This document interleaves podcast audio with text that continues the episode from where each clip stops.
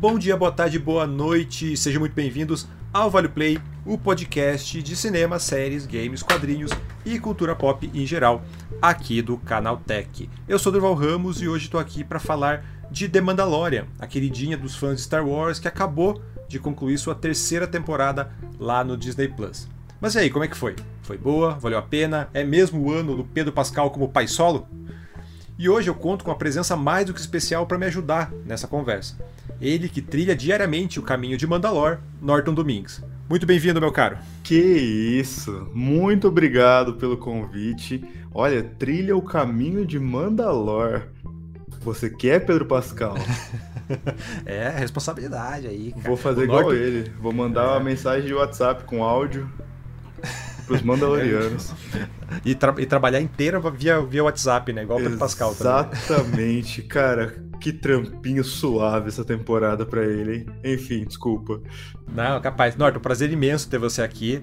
E para quem não sabe, né, o Norton é outro maluco por Star Wars, aí viciado no cânone, na mitologia e nas teorias de tudo que o senhor Jorge Lucas criou, né, Norton? Sim, com certeza. Tamo aí semanalmente lá no YouTube. Cara, é Star Wars, né, cara? Star Wars é, é vida demais. Eu sei que é bem clichê essa frase, mas é assim que funciona aqui. Bem, então é hora de colocar o capacete de volta e descobrir se a terceira temporada de The Mandalorian vale o play. Antes da gente começar, só os nossos avisos. Este é o Vale Play, o podcast de entretenimento aqui do Canal Tech. Então, se você ainda não segue a gente, te convido a fazer isso também para conferir os outros programas da casa. Segue lá que tem episódio novo todo dia de notícias, tecnologia e muito mais. Além disso, continue mandando seus comentários e sugestões lá para o podcast canaltech.com.br ou pelas redes sociais no arroba canaltech. Tá gostando do programa? Tem alguma ideia de pauta, alguma sugestão de participante? Então manda lá pra gente. E agora o Spotify também tem opção de comentários, né? Então é só você abrir seu aplicativo e deixar seu comentário ali. Então é isso, sem mais delongas, bora lá.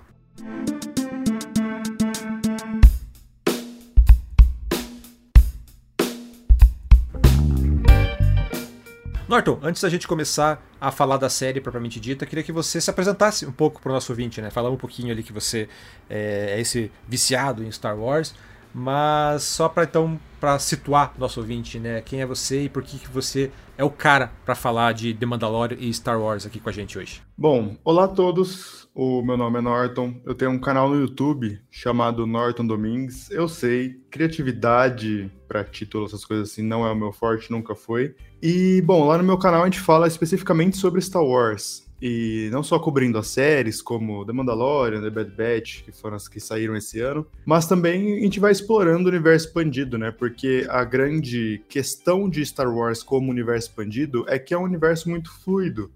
Ele vai crescendo a cada mês, assim, sai quadrinho, sai livro, sai série e anúncio de filme, então eu vou pegando essas coisas e a gente vai vendo onde elas se encaixam, o, como tal personagem saiu de tal quadrinho para tal livro. A gente vai, como eu gosto sempre de brincar, a gente vai explorando esse universo de Star Wars juntos, assim. E, cara, eu sou apaixonado por esse universo desde pequeno, mas foi ali na, na adolescência, assim, que me fisgou mesmo. Adolescência não, vai, um pouquinho mais velho, mas que me fisgou mesmo. Tamo aí. Criei um canal disso, três a quatro vídeos na semana só sobre Star Wars no canal principal. E, cara, é, é, é, é uma das grandes viagens, assim, do, do, do, do, meu dia a dia, né? Porque, como a gente acabou de comentar, é muito gostoso essa, essa sensação de explorar esse universo. É, é incrível. E Star Wars faz parte da minha vida integralmente, assim. É maravilhoso. Eu brinquei, eu, eu brinquei na abertura né, do caminho de Mandalore, mas eu acho que o caminho de Star Wars ele é mais sem volta ainda, né, cara? Pra mim, cara, acho que a minha eu trilhei um caminho parecido, assim, tipo, é, conheci meio tarde, mas, cara, depois que você começa a entrar, começa a conhecer, começa a se encantar, já era, assim, você só vai. Então, sei bem como que é o sentimento. Eu falo isso sempre, né? Eu falo, cara, quando você tem que pensar bem se você vai entrar no universo expandido. Pode ser do, do que caiu da antiga linha do tempo, da nova, mas é onde o bicho pega, eu acho, assim. Porque se você entra, não é nem só pelas ligações, tipo, ah, e tal personagem aparece aqui e aparece ali também. Mas tem tanta história, e como é literalmente uma galáxia, tem tanta história boa, tanta aventura muito interessante, que você começa, ah, vou pegar só mais esse livro aqui. Aí você lê ele e fala, pô, esse livro aqui parece interessante também. Quando você vê, cara, você tá com uma coleção inteira só de Star Wars, assim, de histórias em diferentes momentos do tempo, tal, com diferentes personagens. E quando você percebeu, você falou, cara, eu já li 10 livros de Star Wars nos últimos meses, assim. É, é, é, bem onde o bicho pega mesmo. Na hora que você entra, é muito difícil você sair. Então, puxando agora pra The Mandalorian. É, Norton, eu não sei você, mas eu tava bem curioso para essa terceira temporada, porque parecia claro que ia ser o início de um novo arco e eu achei que ia ser só o começo dessa retomada de Mandalore. Né? As duas primeiras temporadas elas são bem, é, por assim dizer, bem fechadinhas nelas, assim, elas se concluem bem. E daí quando anunciaram uma terceira temporada, me pareceu assim, ah, então agora a gente vai contar uma nova história e eu achei que ia ser o começo desse arco da, da, da retomada de Mandalore. Assim. Imaginei até que a gente ter o, o Din Djarin, o personagem do Pedro Pascal, caminhando para ser esse novo líder e levando aí a história da série talvez para o seu final.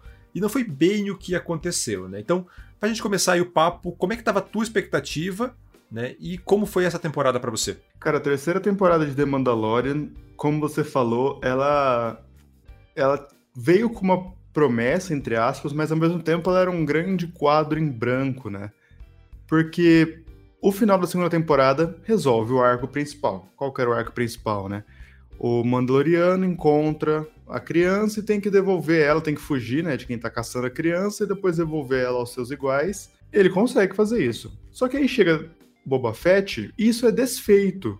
Claro, não só desfeito, né? Rola ali um, um, uma outra decisão tal, mas que desfaz o final da segunda temporada. E aí chega na terceira fala: beleza, voltamos teoricamente a estaca zero. A criança voltou, não tá mais com os Jedi, voltou para onde nós vamos. E aí começa essa questão, né? Eles vão trabalhar a terceira temporada com o povo mandaloriano, né? Então, The Mandalorian agora se expande. Nunca, beleza, foi sempre sobre o Din Djarin e o Grogu, mas agora sim, eles estão estabelecendo a sociedade, daquele grupo que a gente viu dos Filhos do Olho, lá o grupo da tribo do Mandaloriano, eles vão expandir isso mais. Vamos falar um pouquinho melhor de cada personagem, vamos falar um pouquinho mais de outros Mandalorianos que apareceram na série. A ideia é muito boa, diga-se de passagem, só que essa terceira temporada, ela vai chega no momento, eu acho que ela vai crescendo tanto, crescendo na expansão dela mesma, assim, que ela não decidiu muito bem para onde que ela, que ela vai, sabe? Pensa assim, ela foi pavimentando, pavimentando, chegou um momento que ela tinha vários caminhos para ir e ela não soube qual caminho tomar. Assim, será que eu vou para esse lado aqui? Dinjarin vai ser o líder? Ah, mas ele não curte muito liderar, então vai ser essa outra personagem. Tá, mas a gente não tem tempo para trabalhar essa personagem. Ah, então o rival dele vai ser esse cara. Mas a gente não trabalhou muito bem esse rival. Sabe, eles foram só expandindo, expandindo, chegou na hora de concluir chegou e falou: Hum, e agora? A gente criou vários caminhos, mas a gente não seguiu por quase nenhum deles. Então, até por isso que eu, eu, eu, falei, né, que eu achei que ia ser o começo desse arco, assim, porque na minha cabeça, no meu, no meu headcanon ali, é, era para ser, né, a terceira temporada ser o começo dessa dessa história mesmo, assim, sabe? Apresentar. Assim, né? Exatamente, apresentar ali a ideia de que o Mandalore não foi, não tá amaldiçoado como se acreditava antes, e a partir daí é, ele fazia essa aliança com a Bocatã e reunindo os, os Mandalorianos. E daí, a partir disso, talvez. Ou, né, eu imaginei inicialmente que ele seria esse grande líder ali. Embora comercialmente não fizesse sentido, né? Porque a partir do momento em que o, o, Mando vira líder, ele para de viajar, para de ter aventura e para de ter bonequinho do Baby Yoda sendo vendido, né? Sim. Mas então, a, a, ainda assim, a, se essa série fosse. Se esse grande arco de Mandalore fosse dividido, será, em duas temporadas ia ter tempo justamente de trabalhar essa, essa indecisão, essa má vontade do mando de ser esse líder e trabalhar a Bocatã como essa líder de verdade que está surgindo. Ao mesmo tempo que daria para trabalhar é, outras rivalidades. Porque quem, quem viu, né, a meia dúzia de pessoas que assistiu é, Boba Fett vai lembrar que tem ali o. Quem, é o Paz Vizsla, né? Que ele vai, reclamar, ele vai reclamar o, o Darksaber para ele, dizendo que é uma, um legado de família e tal. Então, o universo Star Wars, ele já, já tinha. O universo. Não o universo Star Wars, o universo Mandaloriano ali já tinha pincelado que existia essa rivalidade de quem. Essa dúvida, plantou essa dúvida de quem ia liderar os Mandalorianos e que poderia ser muito bem aproveitada é, a partir dessa terceira temporada e que eu senti falta. Assim, eu concordo com você quando você fala que ele não, não sabe por que caminho seguir, porque para mim acelera demais assim essa história, sabe? Acho que se ela fosse é, esticada, dado mais tempo para desenvolver personagem, como você mesmo falou, né? Trabalhar esses outros rivais, trabalhar esses é, toda essa questão de liderança, talvez eu acho que essa trama toda poderia ser um pouquinho melhor desenvolvida. Não sei se você concorda por, com isso. Não, concordo. E eu acho que assim, é, foi um, um, Claro, isso no futuro provavelmente a gente vai saber mais de bastidores tal, que eu acredito que tem influenciado muito, mas olhando na, na questão narrativa, se não for treta de bastidor, não tinha por que apressar essa temporada. Tipo, não, não tem nada urgente acontecendo, entendeu? é a retomada de Mandalore. Mandalore tá lá há, sei lá, 15 anos, 10 anos sem ninguém. Não, por que correr agora?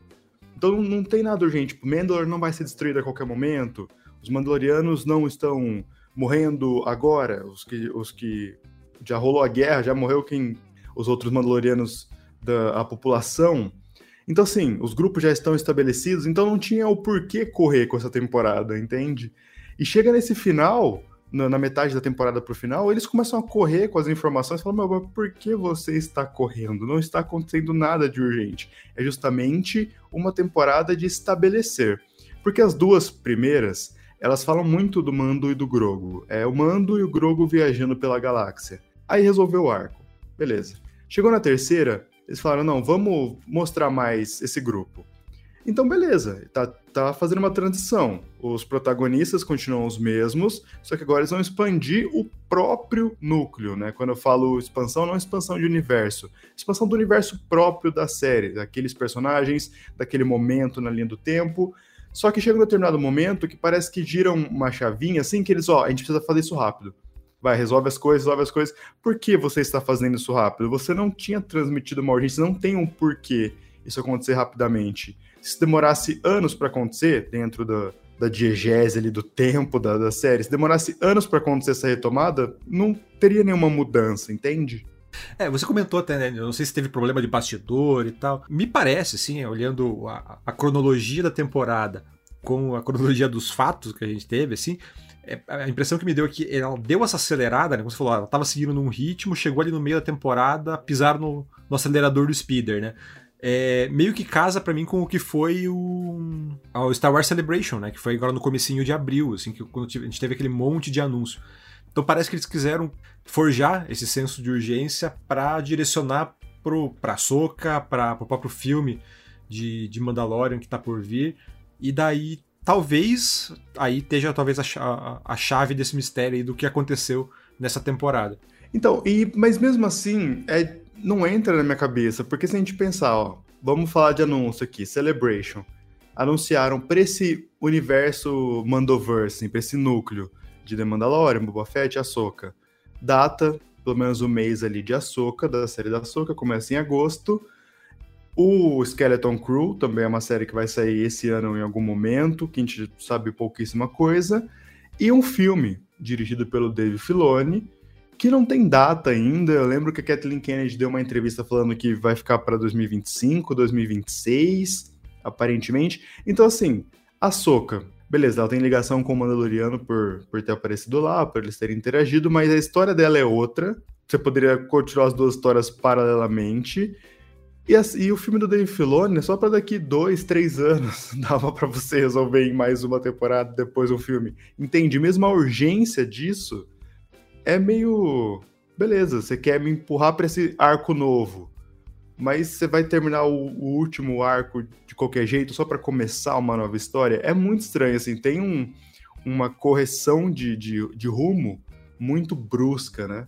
Pois é, então por isso que eu falei, assim, a impressão que me deu é que condensaram que devia ser duas, talvez três temporadas em oito episódios, e daí ele começa num ritmo mais tranquilo, um ritmo mais é, aquele ritmo gostosinho de, do que era o Mandalorian no começo, assim, de repente ele pisa no acelerador e vai, assim, sabe? E daí a coisa fica, me parece um pouco desconjuntada. Norton, a gente falou agora há pouco ali, tá, você falou do, do, de, de, expandir esse protagonismo ali, e eu, isso foi um, um, ponto que eu queria até trazer para essa conversa, assim. E dentro de todo esse contexto que a gente tá falando até, né? Que a gente teve também meio que ali no meio da, da, da, temporada também uma mudança de protagonismo da própria série, né? O, o próprio Mando ali, o personagem do Pedro Pascal, o Din Djarin, ele deixa de ser o, o embora ainda seja o personagem central que a, que a, narrativa acompanha, mas ele deixa de ser a figura central da história, né? Passa a ser a Bocatã. É, pelo menos para mim pareceu isso muito claro. Assim, a Bocatã é a verdadeira heroína dessa temporada. Assim. Você ficou com essa impressão também? Funcionou para você? Cara, e deixa, e deixa eu te fazer uma, uma pergunta. O que você, você conhecia a Bocatã antes dela aparecer em The Mandalorian?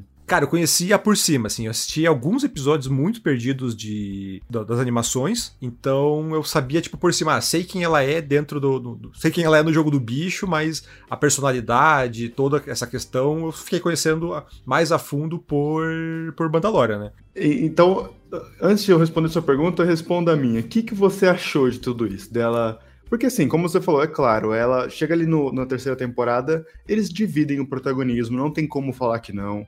O Rick Famuyiwa, que é, dirigiu os dois últimos episódios, que é um diretor da série The Mandalorian desde a primeira temporada, ele dirigiu alguns episódios e agora virou produtor executivo também junto com John Favreau. Na Celebration, ele deu uma entrevista falando que ah, The Mandalorian não é só um personagem, é tipo o Mandaloriano no sentido de D não ter gênero, né? Então, tipo, vamos falar sobre Mandalorianos como um todo, assim. Então, mas aí, essa aí, sacada eu gosto. Essa, essa, eu essa gosto, é a pergunta sabe? que eu te faço. Pensando nisso, no Rick Famuyiwa falando que ah, é como um todo, que eu também considero bastante isso que ele falou, eu, eu para mim eu acredito fielmente nisso. O que, que você achou, já que você não sabia muito sobre a Bocatã, o que, que você achou dela aparecer como uma personagem secundária na segunda temporada e agora tá dividindo o protagonismo, sendo ali a, a próxima líder, o Jinjarin, virando o, o, seu fiel escudeiro. Como, eu falei no começo, né? Eu imaginei que ela ia. Ela, ia ser óbvio que ela ia retornar. E que daí iam desenvolver. É, eu, eu, eu, sinto, tipo, tem um pouco. Tem um gap ali que tá faltando, né? De desenvolvimento dela. Que ela aparece na, na, na segunda temporada querendo assumir essa liderança, né? Ela tá atrás querendo reunir os Mandalorianos e tal. E ela começa a terceira temporada já ali, meio que o Thor gordo no Vingadores, assim, sabe? Tipo, ah, larguei mão, não quero mais saber disso, galera, meu, minha, minha, minha tropa me abandonou, agora tô aqui sozinho nesse castelo aqui, não quero mais, não quero mais pensar nessa história.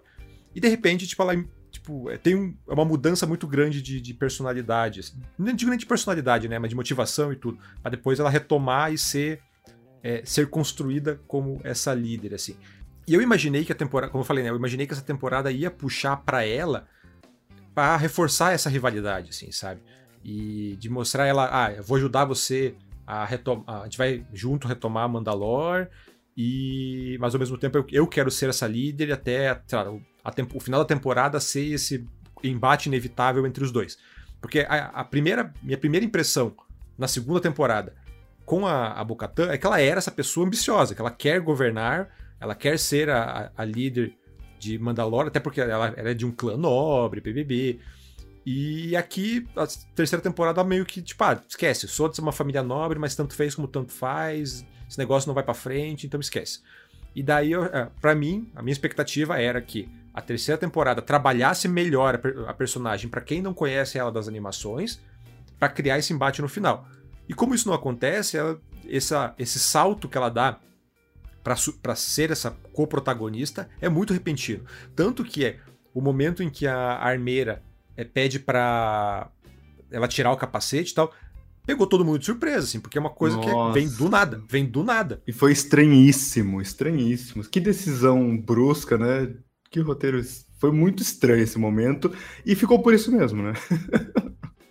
Pois é, tipo, eu gosto da ideia de ser essa coisa, tipo, ela ser essa co-protagonista. Quando, quando começou, a série começou a, pintar isso, assim, acho que já é no segundo episódio, quando ela vê o mitossauro, né?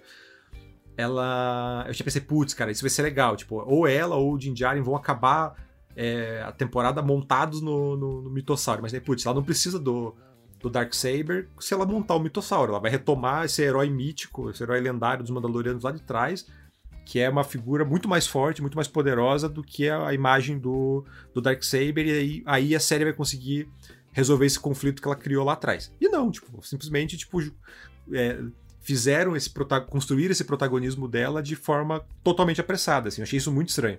Isso não ajuda. Eu fiquei pensando, eu fiquei pensando muito isso durante a temporada. Ela surge nas animações, ela surge lá em Clone Wars 3D, tudo valendo pro canon oficialmente.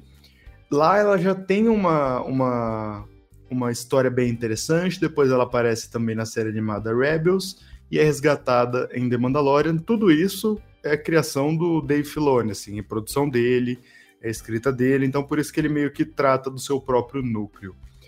Mas a Bocatã é uma personagem fantástica, assim. Desde, cara, se olhar, tem vídeo meu de, sei lá, de quatro anos atrás, quando The Mandalorian tava começando a sair.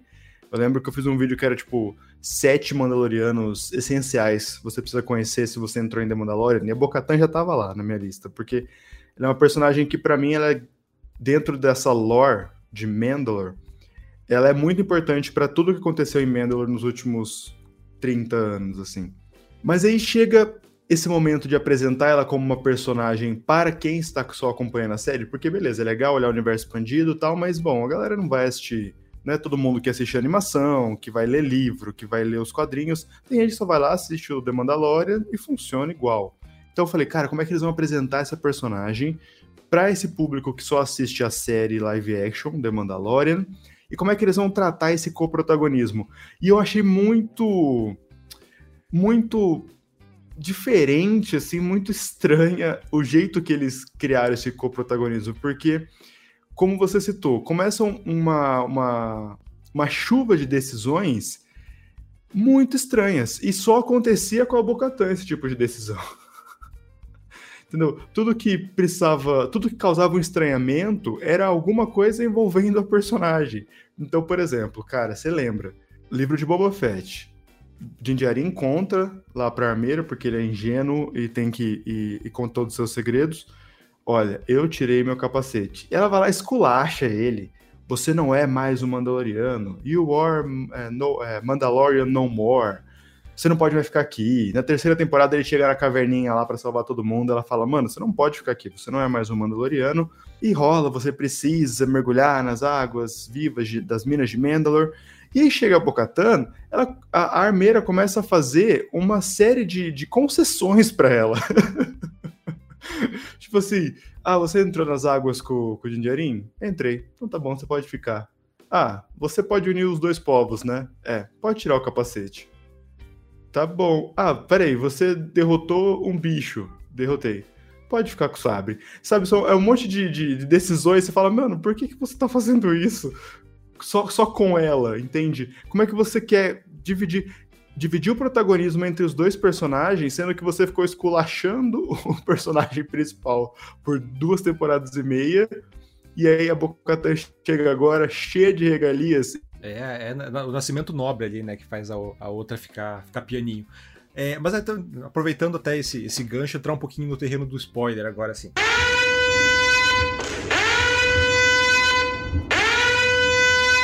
Opa, pera, pera, pera, pera. Interrompendo aqui rapidinho para avisar que esse trecho agora tem spoilers bem pesados sobre o fim da temporada. Então, se você não viu e não quer saber, avança um pouco ali pros 30 minutos, tudo bem? Bora voltar pro episódio. Pô, oh, foi mal, que, galera. Justamente quando você falou. Não, não, não. Não, capaz, não. Agora, é que agora a gente vai entrar no terreno do spoiler.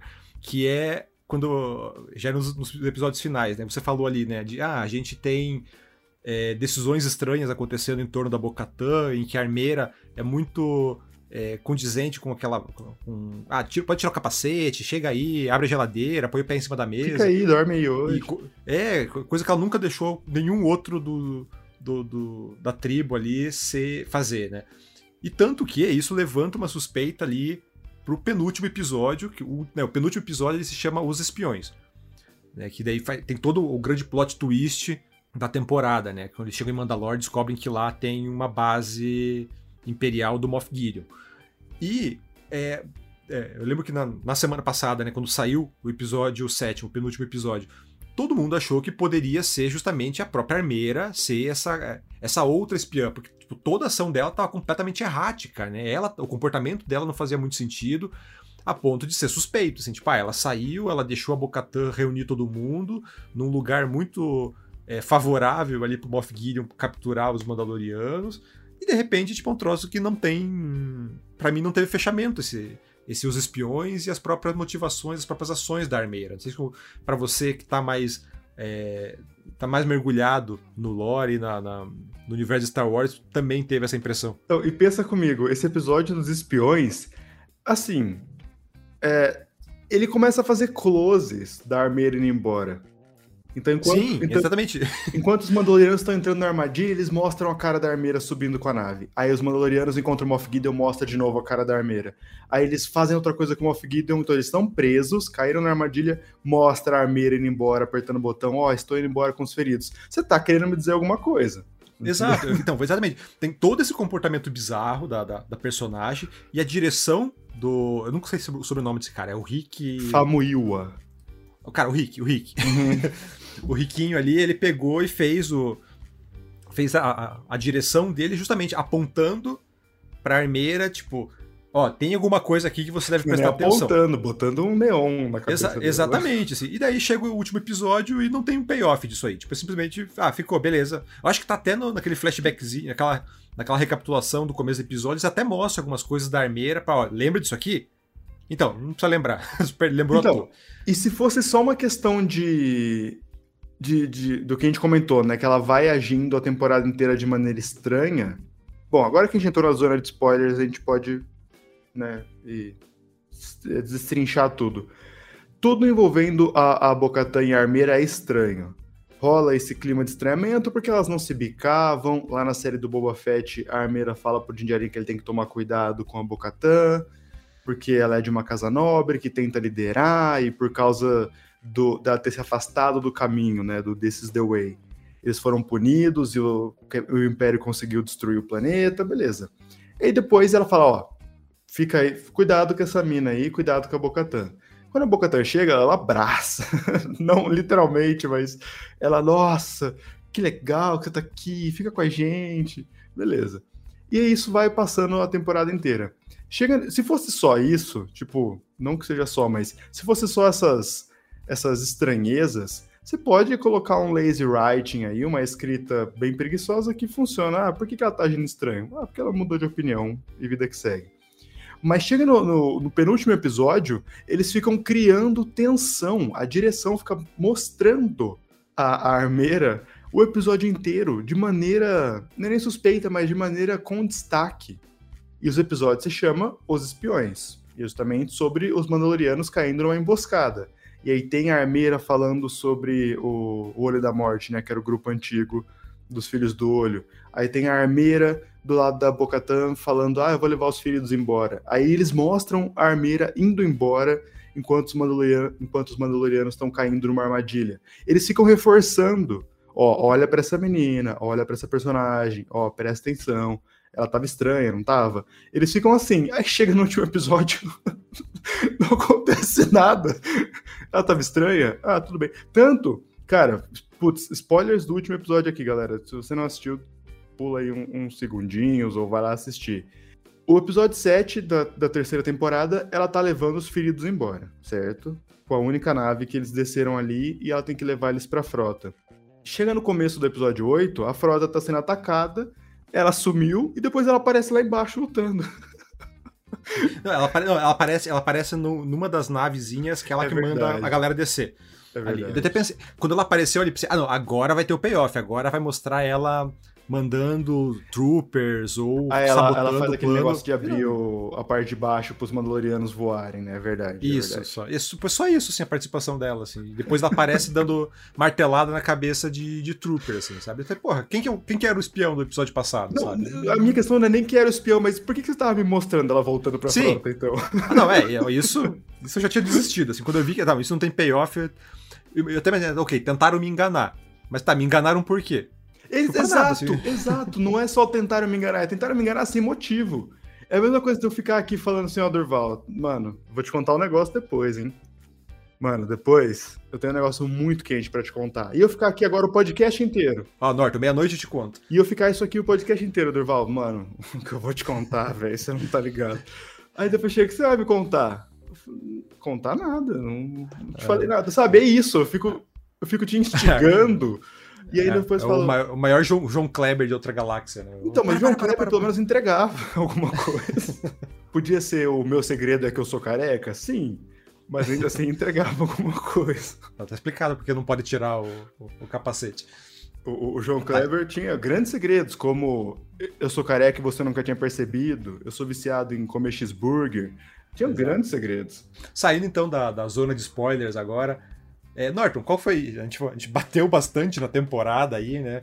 Mas ela também não foi, né? Parece do jeito que fala, parece que foi um, uma tragédia, assim. Para você, qual foi o ponto alto aí do, desses últimos oito episódios? Cara, o ponto alto para mim é o que eles acertaram também nas duas primeiras temporadas, assim. É a expansão da galáxia. Então, para mim, os episódios mais legais foram em Coruscant, foi o episódio lá em, em Plazer 15, com grandes participações especiais.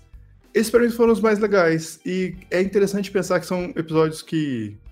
Tudo bem, eles têm uma, uma, uma participação na narrativa, mas eles são episódios mais soltos. Que foi o que, o que The Mandalorian conseguiu fazer bem desde a primeira temporada, né? Se a gente lembrar, era o Mandaloriano e o Groguinho em aventuras. Tinha ali uma, uma linha narrativa, tinha um, um vilão, um arco, mas, cara, eles enfrentavam aranhas gigantes, entende? Tinha uma, uma, moça lagarto. Isso... Então, cara, esse, esse, essa coisa meio missão de RPG, sabe? Ah, hoje tem o episódio da semana em que o. o é meio RPG, meio, meio western, né? Do o pistoleiro que chega na cidade para resolver o problema, assim. É, eu, eu, sempre gostei muito dessa, dessa coisa do, do, do The Mandalorian, tanto que para mim o primeiro episódio ele me pegou logo de cara por trazer bem essa, essa coisa meio galhofa, assim, né? De, ah, ó, tem esses piratas aqui e resolve esse problema aí pra mim.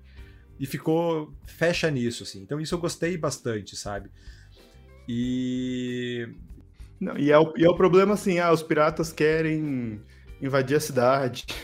é muito legal, assim. E agora, o que vocês vão fazer com essa situação? Sim, é tipo, aí que tá. Eu até, acho que eu até comentei na, na, na, minha prévia do, da temporada no, no Canal Tech que, tipo, é uma bobagem, sabe?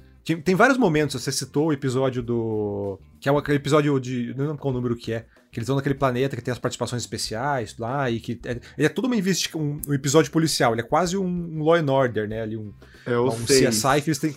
É, é um CSI que eles têm que investigar ali.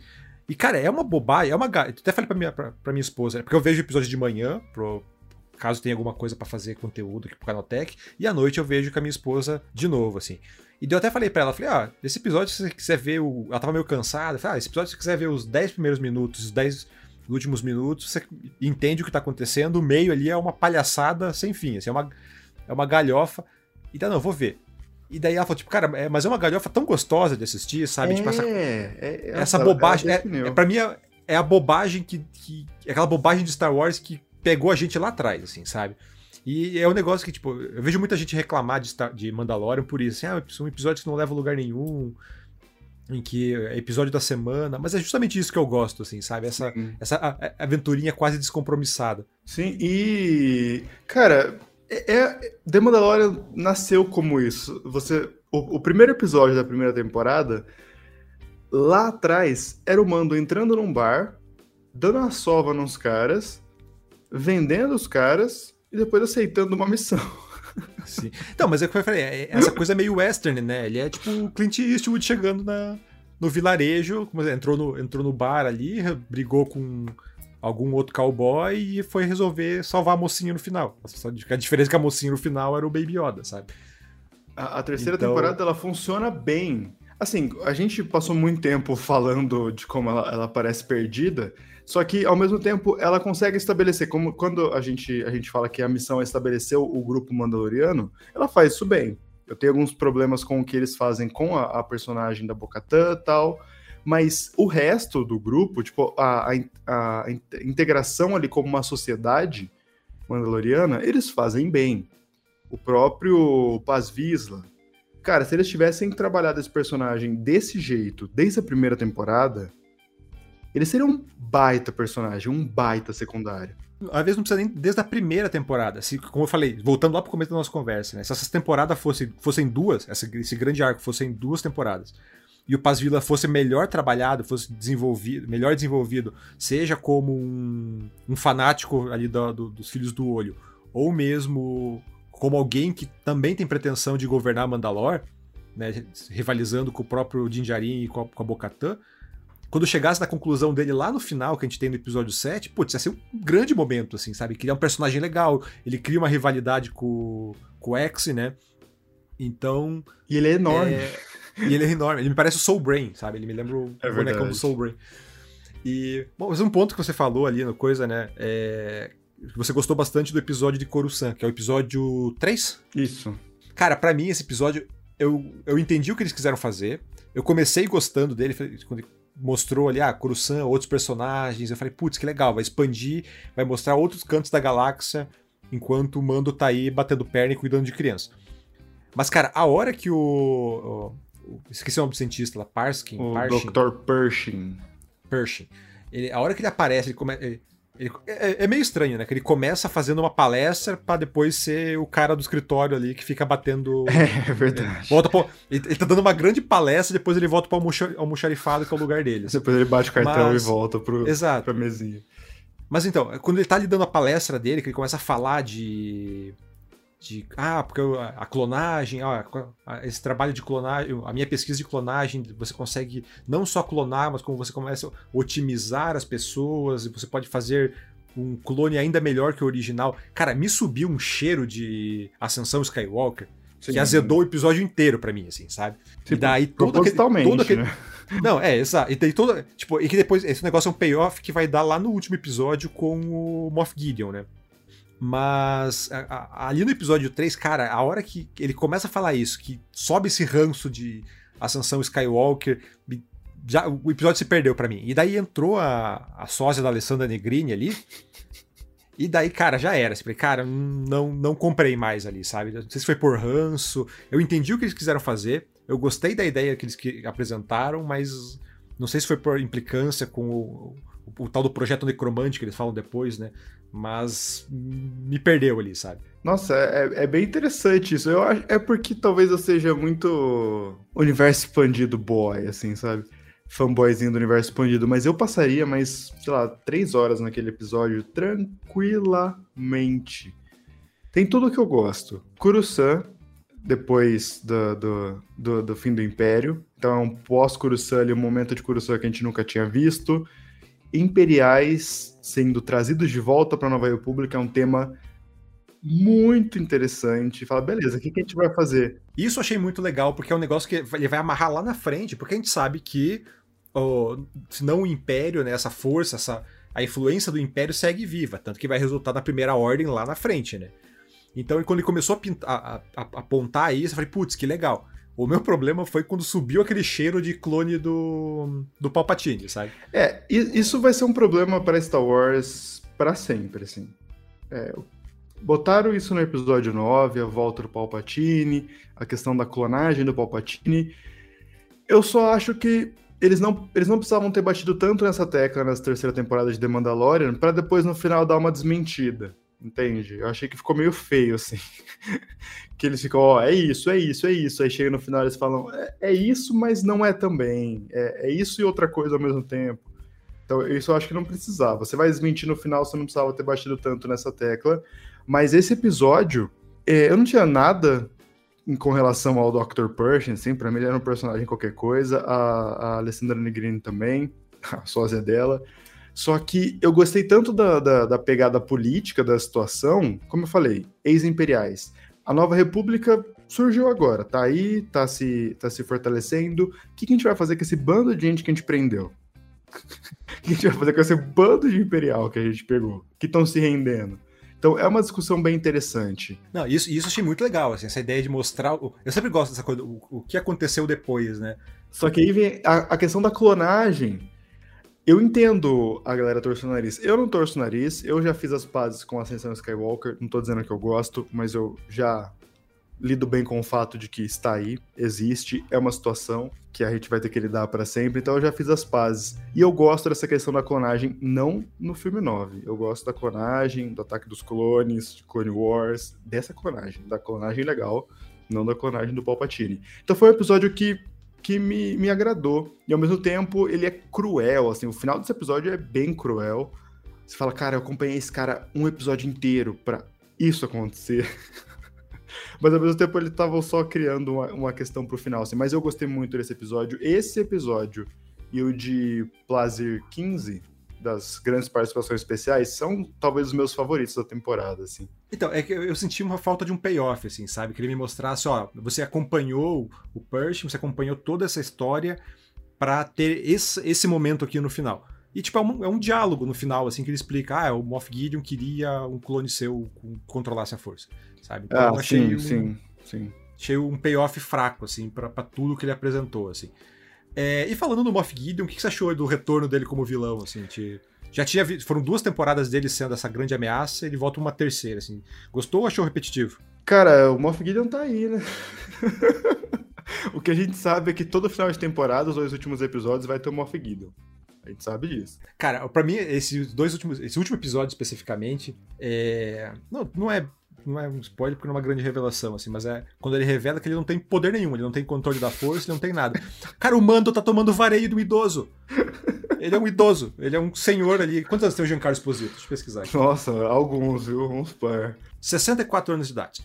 Ele é um militar da reserva ali que tá dando vareio no caçador de recompensa, sabe? E toda, e toda é que o Moff Gideon, ele entra naquela questão de, assim, beleza, ele é apresentado como um personagem, um vilão, no final da primeira temporada. Aí depois ele volta pro final da segunda temporada. Aí depois ele volta pro final da terceira temporada. Ele é um vilão de final de temporada. ele é um vilão que ele sempre aparece, ferra tudo ali pro mocinho. Aí depois fala: ah, agora você vai passar uma temporada inteira tentando desfazer o que eu fiz. Mas aí você sabe que no final da próxima temporada ele vai aparecer de novo e vai causar uma outra situação. E ele é um personagem que ele é interessante. É esse, é esse que é o, o mais legal, assim. Mesmo ele aparecendo pouco. Nessa terceira temporada eu acho que eles exageraram um pouquinho, mas mesmo ele aparecendo pouco, quando ele aparece, você sabe que o bicho vai pegar. Você fala, opa, Moff Gideon chegou, é porque o, o, bagulho vai ficar louco. Cara, segunda temporada, quando a partir do momento que ele aparece com mais frequência, você tem lança de Beskar contra Dark Saber, você tem Stormtroopers, Dark Troopers dando soco na cabeça do Mandaloriano. Você fala, caramba, isso aqui é muito bom. Mas você falou do, do, do Beskar ali, tem outro ponto solto, né? Que eles, é no episódio 7, 6, 7, que é, é, quando eles descobrem que o, que o Moff Gideon escapou e que o Teva lá, o carequinha, ele fala, né, tipo, ah, os, ele, ele acha um pedaço de Beskar e fala, pô, os Mandalorianos ajudaram ele a escapar. E não é respondido também, né? É sumido. Some-se. Ah, ele, eles presumem, pelo que eu penso, né, eles presumem que a gente vai fazer a ligação de que foram os Stormtroopers, né? De Beskar. Então, mas, cara, então, é que daí volta aquele papo que a gente tava tendo antes, né? Que ele planta a dúvida de que tem um Mandaloriano. Exato. E daí também, ah, não ah, foi um, a armadura de algum trooper que tava se desfazendo. Só que ao mesmo tempo não, não fala, entendeu? Se foi é. ou não. Fica. Tudo bem, agora a gente presume que sim, que bom, ele foi salvo por pessoas com Beskar e quem tinha Beskar do lado deles são os troopers. Então, é. eles, eles, esperam que a gente faça essa ligação. Só que, pô, por que você não deixou aquele gancho lá? Exato, assim. É, é, é que esse é, um, é uma, quase uma, um negócio meio recorrente na temporada, né? Ele planta ganchos que não dão nada. Norton, uma coisa que eu percebi bastante na, na, nas minhas redes sociais, assim, talvez você não tenha percebido por é, você estar tá imerso nesse mundo, assim. Mas na minha bolha, pelo menos, assim, essa temporada ela fez menos barulho que as anteriores, assim. Como é que você percebeu isso, assim? Inclusive, eu vi uma matéria bem no começo da, da, da temporada. Nos primeiros três episódios ali saiu uma matéria no site gringo bem grande. Que, segundo os levantamentos deles, a estreia da terceira temporada de The Mandalorian fez menos audiência do que Boba Fett, do que a estreia de Boba Fett e a estreia de Obi-Wan. Tudo bem, você pode me falar, cara, mas peraí, gente tá falando de Obi-Wan, tava todo mundo esperando. Boba Fett também. Só que The Mandalorian já tem esse peso também. Não é tipo a primeira de The Mandalorian, é a terceira de The Mandalorian. Que tava todo mundo esperando, que é o que salvou o Star Wars, diriam alguns. Então tem sim uma questão. Eu, eu refleti muito sobre isso um tempo, porque eu não tava entendendo. Porque assim, na, na minha bolha também isso foi sentido. Acredito que menos do que na sua. Mas eu percebi que muita gente não tava nem sabendo que tava saindo a, a série. E aí eu comecei a, dar, a fazer uma pesquisa, assim, própria, tipo, de, literalmente começar a, a, pesquisar propaganda de The Mandalorian. Falei, meu, o que que tá saindo de, de, da terceira temporada? E eu vou te falar, não tava saindo nada. tipo, a divulgação dessa terceira temporada, eu não sei o que aconteceu, que ela foi mínima. Mínima, mínima, mínima. Tinha uns, uns bannerzinho, uns inserts de, de trailer, mas só. Você não via um buzz sendo criado pela Disney para essa terceira temporada. Eu lembro que saiu, tipo, um trailer, um teaser trailer, e depois saiu um teaser trailer que era o fenômeno global está de volta, que eram vários fãs celebrando. Foi isso. Então, e é muito estranho porque, tipo, cara, a gente tá no ano do Pedro Pascal, né? Onde você olha tem um Pedro Pascal fazendo propaganda, fazendo anúncio, participando de um projeto. mas será que esse não foi o revés? Acho que o fato de não ter o, o, o Pedro Pascal de máscara ali, a Disney ficou, putz, cara. Exatamente. Quem aprovou. Quem, alguém na Disney deve estar muito puto de ter. De, pela galera que aprovou o roteiro em que ele não tira a máscara. Não, porque tava a terceira temporada pronta, aí estourou The Last of Us, os caras pensaram, putz, nessa terceira temporada não tem a cara dele nenhuma vez.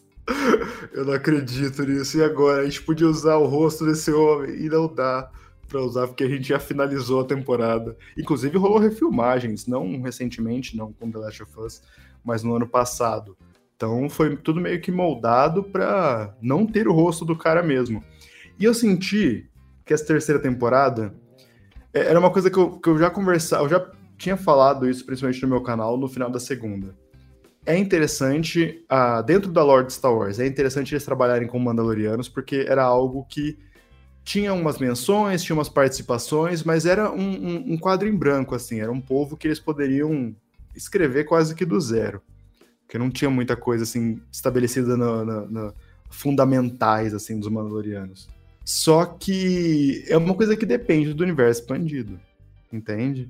E eu acho que essa terceira temporada, como eles estavam falando de universo expandido, principalmente, eu não sei se isso afastou a galera. Eu, é, eu não tenho muito contato assim com essa bolha de quem acompanha só a série. E aí você pode me dizer, então talvez esteja essa questão. Tipo, a série dependeu tanto de, de Clone Wars, de Rebels, Assim, não dependeu, assim, não, não é que precisa, mas ela pega muitos elementos de lá que fazem mais sentido se você consumiu é, essas séries. Virou um esquema de piramidezão mesmo, assim, meio Marvel, sabe? Para você assistir Thor 7, você tem que ter assistido os 20 Guardiões da Galáxia, os 10 Vingadores, a série do fulano, pra você entender tudo? Não sei, aí você pode me dizer. É, eu acho que mais ou menos, assim, porque é, eu lembro, por exemplo, acho que a segunda temporada é um bom exemplo, assim, porque é onde apareceu todo mundo e onde o hype tava no ápice, assim. Porque eu acordava de manhã, eu abri o Twitter, eu cometo esse erro, né, de todo dia de saber qual é o assunto do Twitter. E daí, eh, na temporada 2, cara, eu até evitava quarta-feira abrir o Twitter porque eu sabia Fato. que eu ia levar spoiler. Assim. Tipo, eu abria, abria o que tava no, nos trendings ali e aparecia já, tipo, a Soca. Eu falei, putz, vai aparecer a Soca na temporada. Luke Skywalker. Putz, vai aparecer o Luke hoje.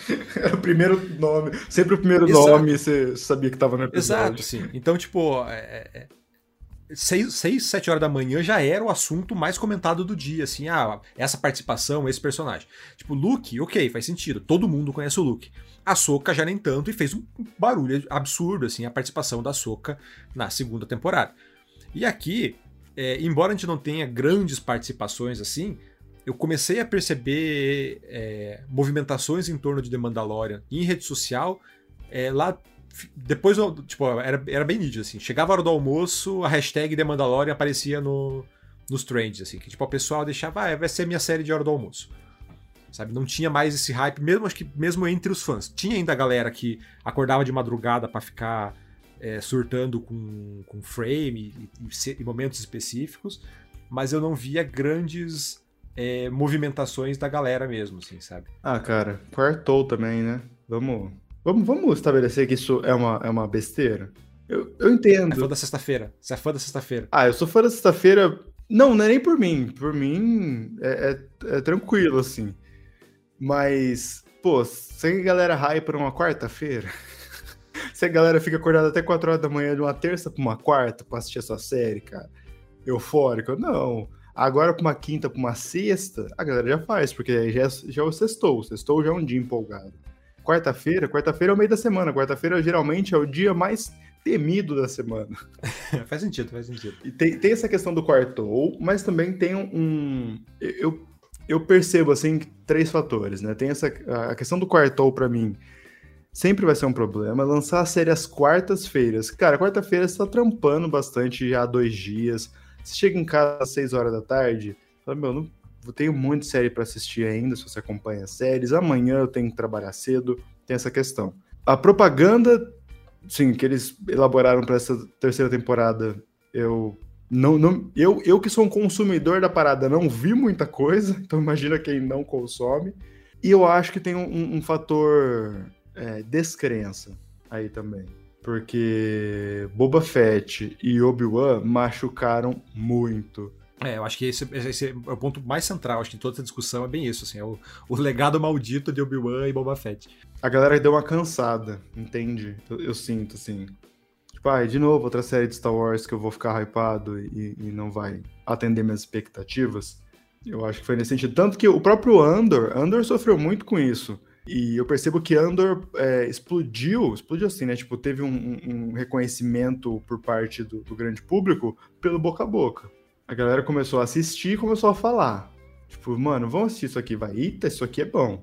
Aí fala pro fulano, fulano assiste e fala, eita, isso aqui é um, um que tom adulto, que, que, que texto né, pesado, assim, que texto é, profundo, e aí foi meio que no boca a boca, assim. Já tinha duas temporadas confirmadas, mas foi meio que no boca a boca. Agora, já The Mandalorian, eu acho que a galera deu uma cansada, assim, porque como faz parte do mesmo grupo ali, do Boba Fett, do Obi-Wan, não que o Obi-Wan faça parte de, do Mandoverse ali, mas a Deborah Shaw, que dirigiu a série, veio de The Mandalorian, né? É tudo ali do mesmo grupo. Que a deu uma cansada. Eu acho que foi isso. Olharam assim, putz, se se derraparam no Obi-Wan, imagina o que vão fazer com a terceira temporada de The Mandalorian. Que, assim, eu, eu, a gente tem a, a, a, tendência a falar muito mais mal do que bem, mas em momento nenhum, eu quero deixar isso claro, até falei isso no meu canal. Eu achei a temporada legal. Não achei uma excelente temporada, assim, nossa, que incrível como eu acho as duas primeiras. Mas não foi uma temporada que eu acho execrável também.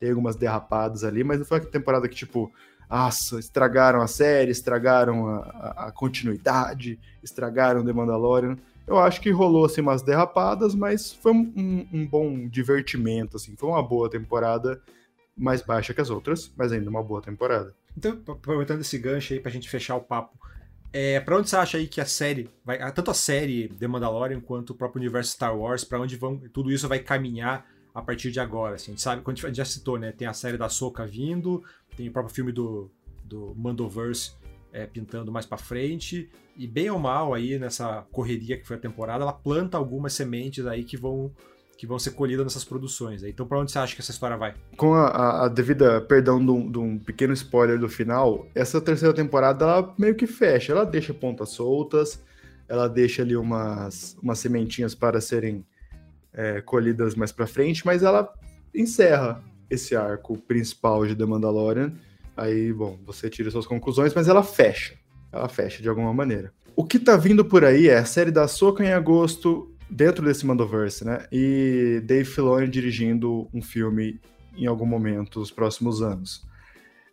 Cara, o que vai vir aí mais recentemente, mais próximo assim, é o Thrawn. Grão-Almirante Thrawn, que é um, um baita vilão que veio diretamente também do universo expandido. Assim, nos anos 90 saíram três livros, é uma trilogia ali, que é a trilogia Herdeiro do Império, que o Timothy Zahn escreveu, e nos anos 90 ganhou muito prestígio. O próprio George Lucas tinha falado que, bom, poderia ser uma continuação oficial, e aí fica meio no ar se ele considerava isso ou não, mas ele tinha gostado. E justamente era o Tron aparecendo, que é um ser azul, tal, de uma espécie chamada Cheese, que chega para enfrentar os heróis pós derrota do Império, trazendo esse, essa nova leva de imperiais, trazendo um novo, uma nova questão do Império tentando se estabelecer de novo, por isso que ele é o herdeiro do Império. Eles estão trazendo isso agora para a linha do tempo nova. A Soca aparentemente vai desembocar nisso, então esse grande arco está acontecendo algo, um herdeiro do império está surgindo, liderando ali os remanescentes imperiais. E o que vem por aí, cara, tem The Acolyte também. The Acolyte é ano que vem essa série onde a gente vai acompanhar é, um grupo de Sith. Na verdade, assim, vou deixa eu explicar melhor. The Acolyte se passa durante a fase da Alta República, que é uma fase de Star Wars que é no passado. Ela começa ali uns 200 anos antes do Ameaça Fantasma. 200, 300, 400, é, é essa casinha aí de 300, 400 anos. E são os Jedi no seu auge, República no seu auge, República no ápice da sua expansão, os Jedi também no auge dos seus poderes, no auge da sua função como defensores da paz, e a série The Acolyte vai ser a transição de como de, dessa fase da Alta República para a trilogia 1, 2 e 3 lá, a trilogia prequels, com o fim dos Jedi. E essa série vai sair ano que vem, e a própria Leslie Headland, que é a showrunner, que também é showrunner de Boneca Russa, ela falou que a gente vai acompanhar, como o nome da série é O Acólito, a gente vai acompanhar o ponto de vista dos vilões. Então a gente vai ver os Jedi em declínio, a República começando a, a, a se colapsar, e o que os vilões, os Sith principalmente, estavam fazendo no meio disso tudo. Tem muita coisa vindo, tem filme da Rey anunciado, filme do James Mangold, que dirigiu Logan, e o próximo Indiana Jones também é dele. Tem mais um monte de série, tem Skeleton Crew, tem um monte de série na, na geladeira. o filme da Perry Jenkins também tá na geladeira. Tem muita coisa para rolar. E tem a série do Lando ainda, que tá na geladeira também. Muita coisa aí nos próximos anos para Star Wars. E, mano, eu quero muito ver o que vai sair disso, principalmente dadas devidas as devidas proporções. A galera me xinga muito por causa disso, mas eu estou empolgado com o filme da Ray. Me julguem. Não, cara, eu gosto do filme da Ray. O filme da Ray é. A Ray é uma boa personagem. O problema é o que fizeram com ela. É, então, Norton, pra gente encerrar aqui, então, terceira temporada de The Mandalorian. Vale o play ou não vale? Vale o play, vale o play. Com, com ressalvas, mas vale, né? Então, com. com uh, segura o hype um pouquinho, mas vale, vale.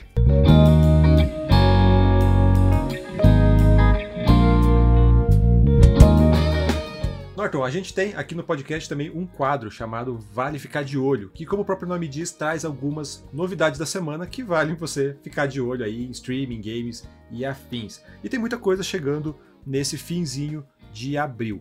Um deles, tenho certeza que já está aí na, do teu radar, que é o jogo Star Wars Jedi Survivor, né, que chega agora no dia 28 de abril para PlayStation 5, Xbox Series X e S e também para PC. Daí, hypado? Cara, com certeza. É a continuação do, do Fallen Order, que é um grande jogo. E agora, bom, deu muito certo o primeiro, aí eles duplicaram a aposta. Eu acho que vai ser assim.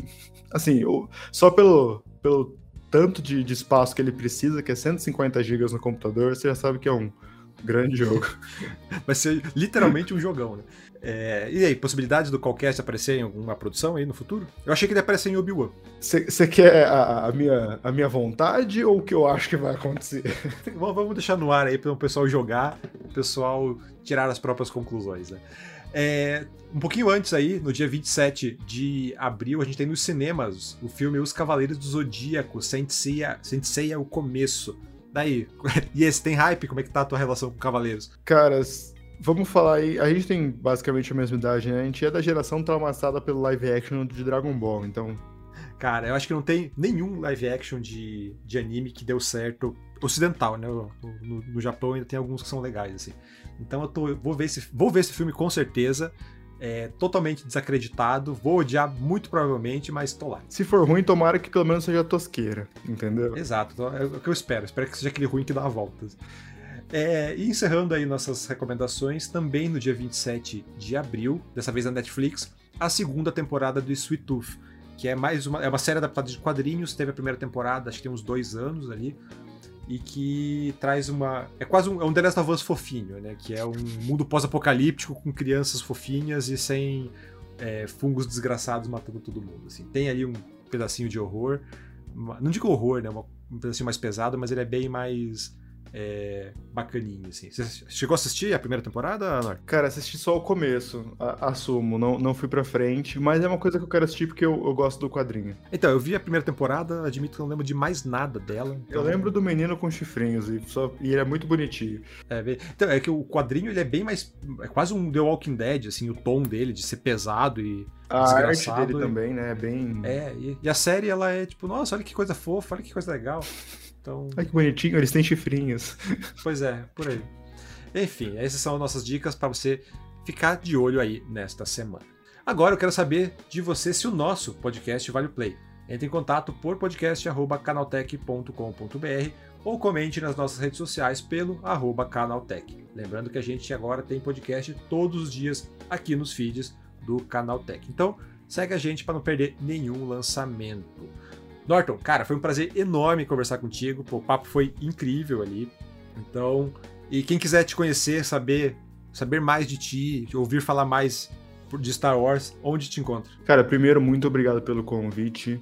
Sou um, um consumidor assíduo do Canal Tech há muitos anos, então estar aqui é bem importante para mim. Muito obrigado. E quem quiser me encontrar, cara, Estou por aí na interwebs. Olha, meu nome é Norton. Não é muito difícil de me achar.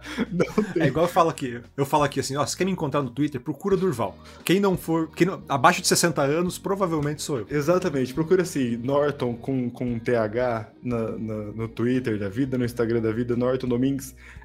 Dificilmente tem outro. Dificilmente. Eu, inclusive eu deveria ter checado. Mas dificilmente tem outro. Então é Norton Domingues no Twitter ou Norton D, né, que é o meu arroba, Norton Domingues no Instagram e no YouTube também é Divino Domingues. É, não, não, provavelmente, né, se procurar lá, não sendo a, a, empresa, não sendo antivírus, é você, né? É que assim, o meu tem um H, minha mãe foi ligeira. TH no meio. A empresa, o antivírus é tudo sem o um H. Então minha mãe já deixou aí bem claro o, o diferencial. Então, ó, fica ainda mais fácil para encontrar.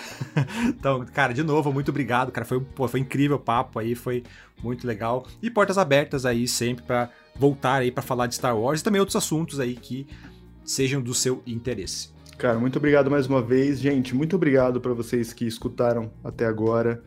E eu desculpa pela chatice do meu da minha parte, no caso.